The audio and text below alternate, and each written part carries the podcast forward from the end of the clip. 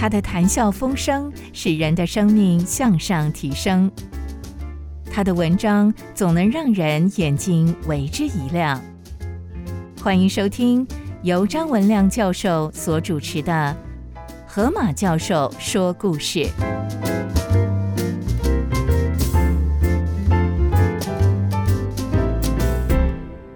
各位先生、各位女士，我是张文亮教授，我是河马教授。我底下要分享的故事是梅森。啊，梅森是个非常有名的医生。对于中国的影响非常的大，所以我这个故事的主题叫做“中国需要我”。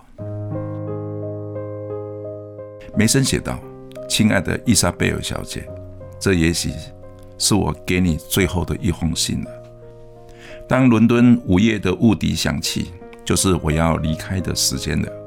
再度回到中国，我日夜梦回的所在。”成千上万的中国人染着可怕致死的嗜血丝虫血吸虫疟疾，在还没有认识耶稣基督的救恩前，病魔已经先夺去他们的生命。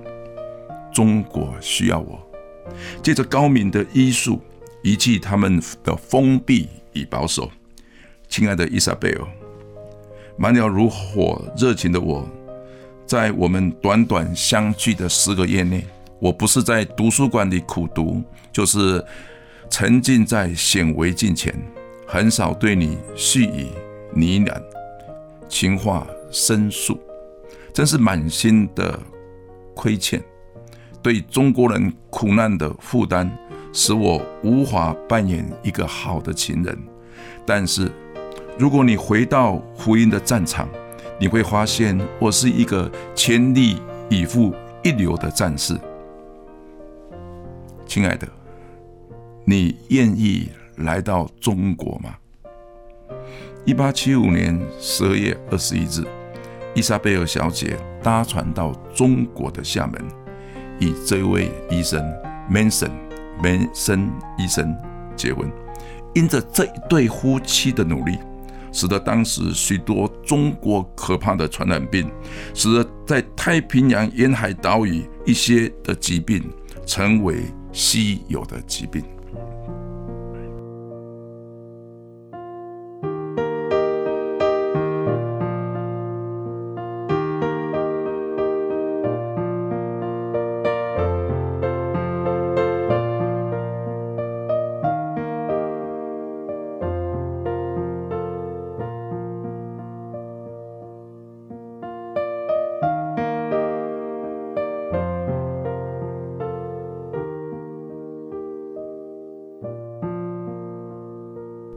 台湾是个美丽的海岛，但是西元一八六六年，或是清朝同治五年，绝对不是一个外地的人来到台湾的好时机。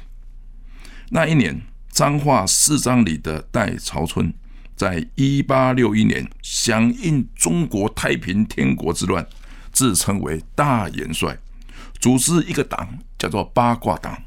攻打彰化、斗六、嘉义，经历了五年的动乱，才被清军所平定。而后，外国的商团为了抢购台湾的樟脑，军舰炮轰鹿港城。日本德川幕府的武士浪人也经常骚扰台湾的沿海，更增加台湾人对外国人的仇视。在这危险的时候，为了把福音的好消息告诉台湾人，宣教士们纷纷的登陆台湾。例如，一八六五年，英国的宣教士马雅各首先来台，在台南布道；一八七一年，加拿大的宣教士马杰医生也开始在淡水行医。本文的主人翁，近代医学史上非常著名的热带医学之父，The Patrick Manson。梅森就是在一八六六年由英国来到台湾的打狗，打狗后来称之为高雄，也是塔卡奥。中国人渡海到台湾，为的是打拼开垦过生活。但是梅森一生却不同，甚至跟一些传福音的宣教士也不同。他们是遵循上帝的旨意来台湾的人，是不太一样的。梅森从小就自认他有一颗火热的心灵，像是一匹难以驾驭的野马。他在寻找天地间的一点共鸣。在亚伯丁大学的医学系，他毕业以后，他在医院里面当了两年的助理医师。他不甘心像一部念书的机器，从小就是念书、念书、念书。毕业以后，就像是一部快被组装好的机器送到厂里面。他决定去寻找一个不同的剧本来演出。刚好，当时英国有一位有钱的老妇人，愿意支持基督徒的医生前往遥远的台湾来行医。他接受了这一位老太太的资助，在二十二岁的时候，他来到了台湾。梅森一来到台湾，就在布道医院行医。他一面学习台语，当时台湾经常流行很多的疾病，像疟疾、像鼠疫、像血吸虫病，一般都被视为是水土不服。梅森常常看到绑着红色。头巾的道士大吹法螺，念念有词的在病人的身上撒一些米粒，浑身颤抖的鸡桶在恍惚的状态下给人开药方，因为迷信，中国人有极高的受苦情操，因为迷信，中国人能够长期忍受不合理的痛苦。梅森医生像一匹野马。他最适合在一片无人知道的旷野中踩出一条别人没有走过的路。一八七一年，台湾南部的一些暴民攻击布道医院，梅森决定转移阵地，但是他不是回到英国，而是到中国的厦门。当时的厦门是一个中国的大港口，已经有三十万个居民。梅森在厦门开了一间布道医院，但是就是没有人肯上门来就医。当时的人说道：“哼，不要到那个洋鬼子那里，他所包的药都是毒药。”谣言在厦门分起。这时候，梅森的奋战精神来了。他发现要帮助中国人，除了医术之外，还要先得到中国人对于医学的信心。来来来来来，这些药品就叫解毒丸。梅森沿街来发送他所配的解毒丸。这时候开始有人来医院了，但是也有人说：“哎，小心哦！你们如果到洋鬼子的医院去，可能会被挖心肝哦。”梅森医生他也听到这样的谣言，因此他就把医院的窗子全部改成透明，让马路上的人可以看到他在里面做什么。即使是这样的努力，经过了五年，来到医院看病的病人还是不多。这时候，整个的改革、整个的改变是来自于厦门有一位年轻人得到一种疾病，叫做橡皮症。就产生了一个巨大的肿瘤，他到很多地方去接受治疗，都不见任何的功效，痛不欲生的他自杀了三次，但是他都没有成功。穷途末路时，他才来到布道医院。夜里，医院外面围着举着火把的暴民，大声叫道：“洋鬼子，你不要给他开刀哦！”他如果死了，你就是杀人犯，我们不会放过你的。还还哎，还是把那个人给放出来吧。然后又对那个病人说：“你要死就死个干脆，你不要死在洋鬼子的手上。”哇！当时的情况变得非常的危险。厦门里少数的基督徒为梅森医生迫切的祷告，但是当时这种病因是不清楚的。梅森。跪在手术房祷告，他求上帝帮助他，不只是为了他，不只是为了病人，更是为了成千上万的中国人，他能够接受医学的治疗，能够明白拿着手术刀背后的爱心。哇！感谢主，不久这个年轻人就痊愈出院了。忽然间，整个反对的围墙像是崩溃一样，各地的橡皮症的病人像潮水般的汹涌而来。梅森医生这时候反而收拾行李赶回到英国去了。哎，人家又说话了。哎，上一次养鬼子的成功是完全是这个意外，没有真才实学的料子，滚回去算了。其实梅森回国的原因，他自己是这样写着：我强烈的期待能够知道橡皮症的原因，而不是一直在手术的床边开刀。如果一直只有动手术的医生，而没有进一步去研究病理的医生，那么医生永远是在满足病人的需求，而无法对疾病的本身能够提出斩草除根最基本的方法。一八七五年，梅森回到英国，他买了一部新式的显微镜，他又埋在近代医学的报告里面寻找医治橡皮症的方法。有了，原来一八七二年有个医生叫做路易斯，他发现皮下组织的肿瘤症是病患血液中有一种叫做嗜血丝虫。一八七五年，梅森又赶回厦门，这时候他在英国所认识的得力的助手伊莎贝尔也赶快赶到厦门，两个人在厦门重新再开个医院。梅森写道：一八七七年。我动了三百七十九次的手术，在这么忙碌的生活中，他继续研究橡皮病的原因。当时地球南北为三十度之间，太平洋的岛屿有百分之七十到八十的居民染有橡皮病，是非常可怕的传染病。他仔细的在显微镜下观察，果然发现患者血液中有嗜血丝虫，尤其在夜里。这些丝虫会密密麻麻的在患者身上，可以多达四千万只。他进一步的发现，有一些的丝虫被淋巴腺管所过滤，导致于淋巴液受阻碍，产生皮肤上会有个巨大的肿瘤。Mason 继续往前问：这些血丝虫是从哪里来的呢？当时科学家认为是空气中的有毒的物质。但是 Mason 像个侦探，他仔细的追踪，结果他发现蚊子的胃中有一血丝的幼虫，可能会传给被蚊子叮咬过的人。这是一个非常重要的发现，因为这个发现在科学史上发现蚊子是传染疾病的数值。只要保持环境卫生，就可以减少蚊子；如果减少蚊子，就可以减少血丝虫病。这个发现也是近代热带公共卫生重要的里程碑，因此断绝橡皮症的方法还不是对付那个病症，而是对付蚊子，甚至要知道如何能够保持环境的卫生。不久梅森他又发现，在台湾跟大陆的沿海，还有日本人，经常会得到血吸虫病。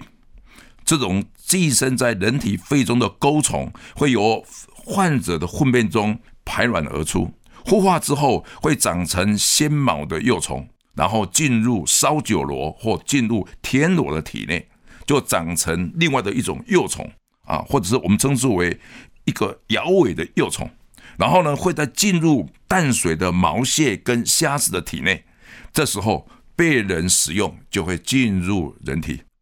发现这个蛔虫之后，避免得到血吸虫的方法就很清楚了，就是尽量的减少没有消毒过的烧酒螺，尽量不要吃没有煮熟的田螺，尽量不要吃没有高温消毒过的毛蟹跟虾子。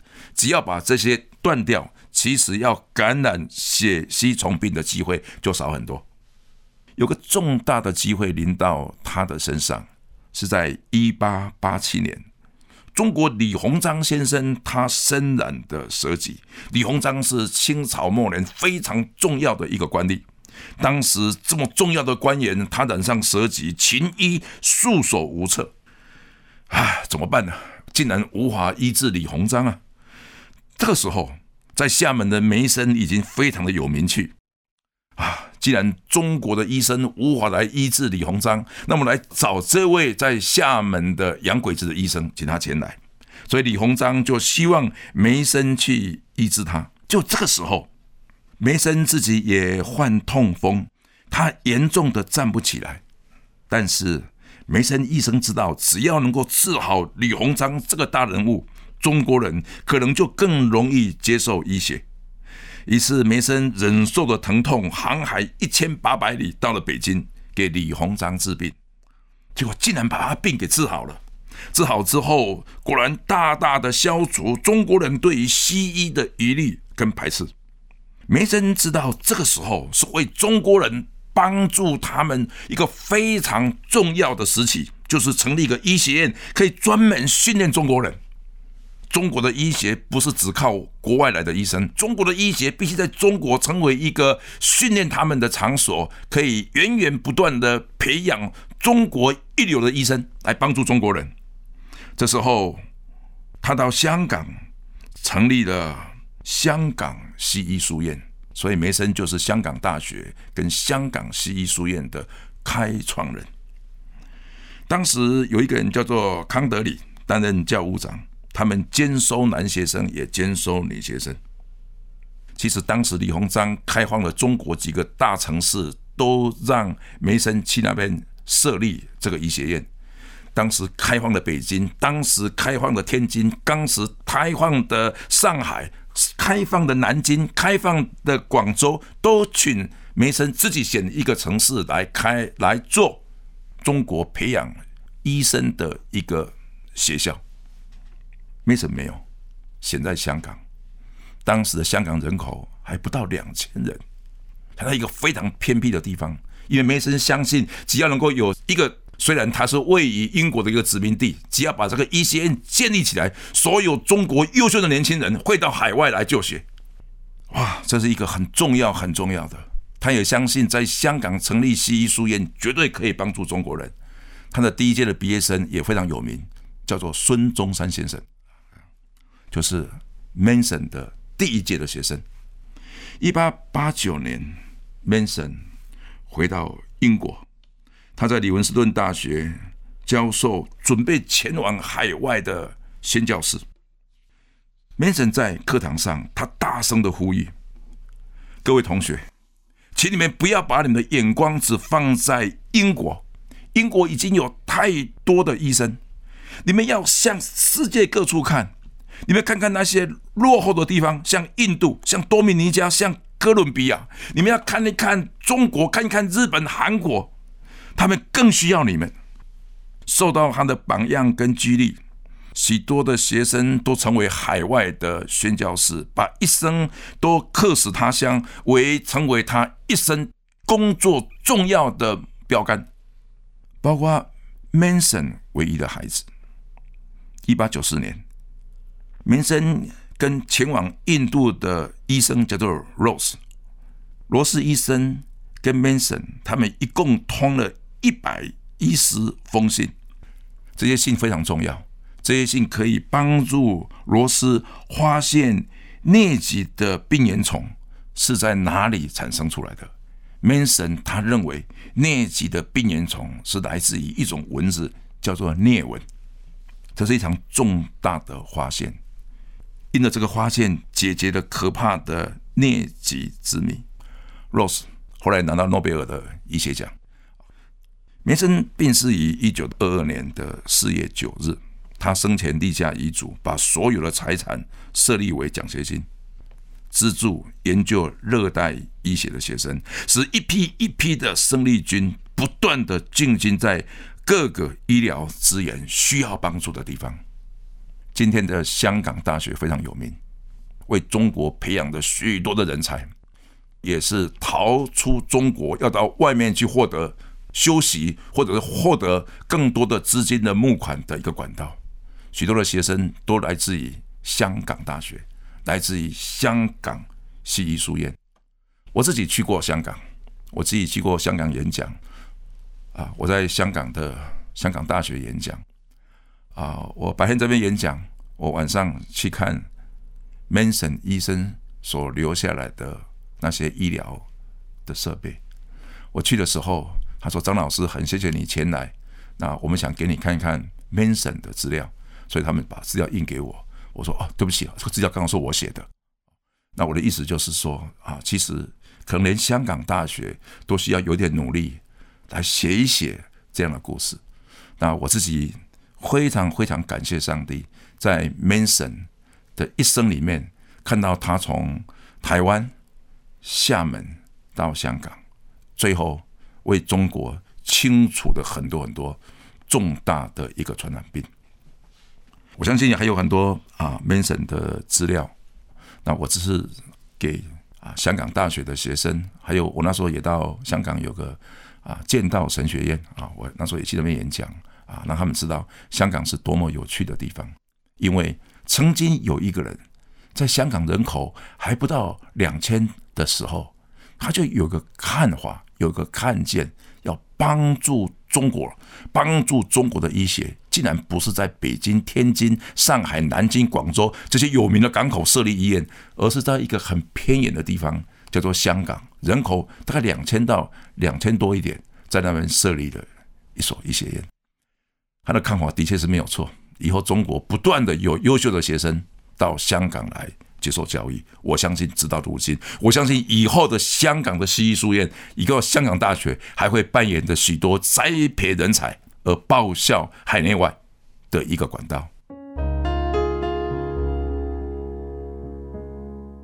主耶稣，我谢谢你，我真的是看到有一位年轻人在二十二岁就来台湾，二十二岁的时候我们还不知道要做什么。他二十二岁就寻找一个旷野，可以为上帝走出一条道路。二十二岁的时候，他就到中国；到二十三岁的时候，到中国的厦门，他希望能够往前走，来移除中国的沿海地区跟岛屿很多重要的传染病。他的确是做到了，并且他的功效不只是留在香港这个地方，他将来还会帮助印度、帮助整个的东南亚，而能够发现疟疾是怎么传染的。而能够把疟疾从过去让几百万人死亡，但是呢，如今已经成为一个不容易听见、不容易成为那么严重的一个传染病。我谢谢主，许多关键的人物是你在带领，是当时整个时代没有看见的；许多关键的步骤是你在引导，是当时没有一个人可以预先知道的，并且他在最成功的时候，竟然还把医院给关了，回到英国继续去进修研究热带医学。而让热带医学成为一个非常重要的邪门，直到如今，帮助了许多热带地区沿海的岛屿、沿海的城市的居民，能够得到一些的感染病，得到了一些的传染病，而能够很快很快的获得医治，很快的能够获得防治。谢谢主，谢谢主，愿你在历史历代，不止在中国，在台湾，在香港，能够呼邀起一些有心的基督徒，能够为上帝来向前走。而让上帝能够因着他们而成为一个美好的器皿，来祝福的整个的香港，祝福的台湾，祝福的中国，也祝福的一些我们没有提到地名的国家。我这样祷告祈求，是奉耶稣基督的名，阿门。